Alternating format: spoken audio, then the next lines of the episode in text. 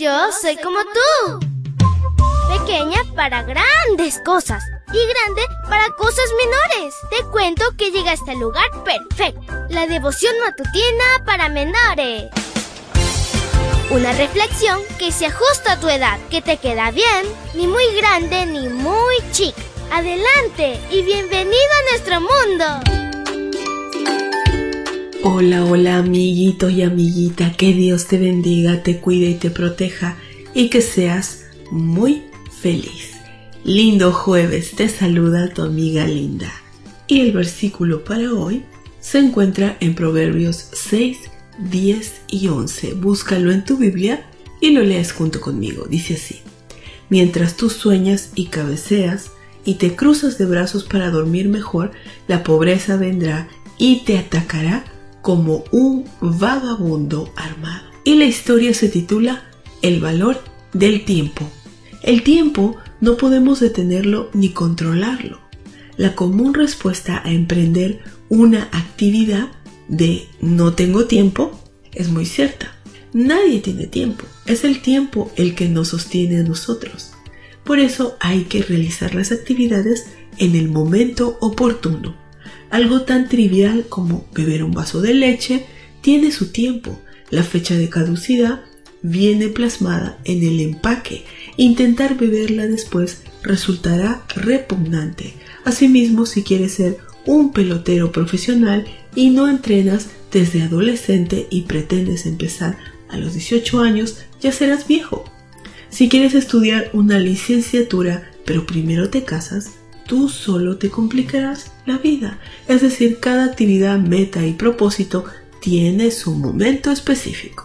Es imperativo aprovechar el tiempo, pues este es corto, a diferencia de la cantidad de años que vivían los antediluvianos, en promedio 800. Hoy a lo mucho la vida se limita a un 10% de esa cantidad, sin mencionar que el último tramo está plagado de enfermedades y dolores. No querrás estar emprendiendo proyectos en la última etapa de la vida. Además de corto, el tiempo pasa deprisa y se escurre como agua entre las manos.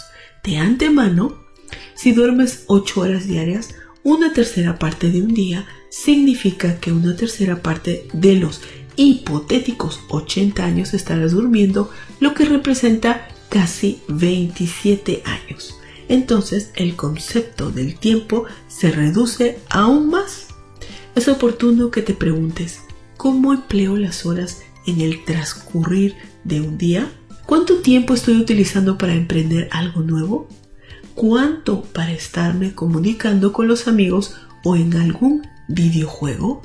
Planifica cómo vas a utilizar cada minuto de tal manera que no se desperdicie ni uno con el mismo interés en que cuidarás cada peso y no te gustaría que nadie te lo arrebatara. Bajo una esmerada supervisión podrás desarrollar nuevas habilidades. Basta que dediques 10 horas a la semana para que tengas tu cuerpo en forma, aprendas un nuevo idioma en dos años, domines un deporte o aprendas un oficio y ante todo aparta tiempo, y eso es lo más importante, ¿eh? apartar el tiempo cada día para estudiar tu Biblia y orar. Padre bueno, maravilloso, gracias Señor por estos hermosos consejos que tú nos das a través de tu palabra. Primeramente pedimos que tú nos ayudes a estudiar tu palabra todos los días, a orar, a alabarte Señor, y todo lo demás vendrá por añadidura. Te lo pedimos en el nombre de Jesús. Amén y amén. Abrazo tototes de oso y nos vemos mañana para escuchar otra linda historia. Hasta luego.